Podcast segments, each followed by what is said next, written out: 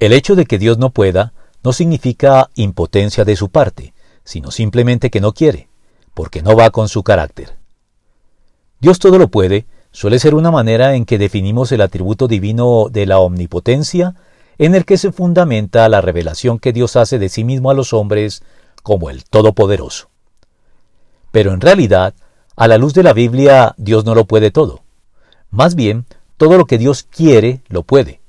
El poder de Dios está subordinado a su voluntad en lo que se conoce en teología como la soberanía de Dios.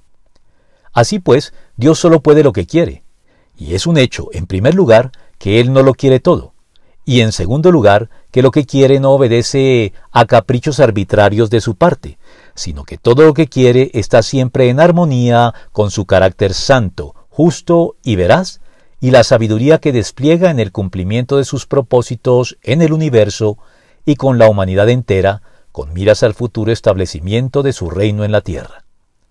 Así pues, Dios no puede pecar, cometer injusticias o mentir, no porque materialmente no pueda hacerlo, sino porque nunca querrá hacerlo, pues no va con su carácter.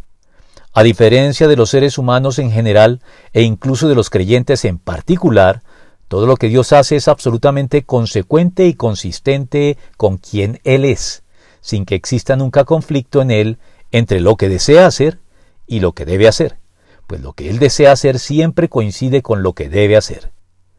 Es entonces, teniendo en cuenta todas las anteriores consideraciones, que debemos entender la declaración del salmista en el sentido que el Señor hace todo lo que quiere en los cielos y en la tierra, en los mares y en todos sus abismos. Salmo 135, 6.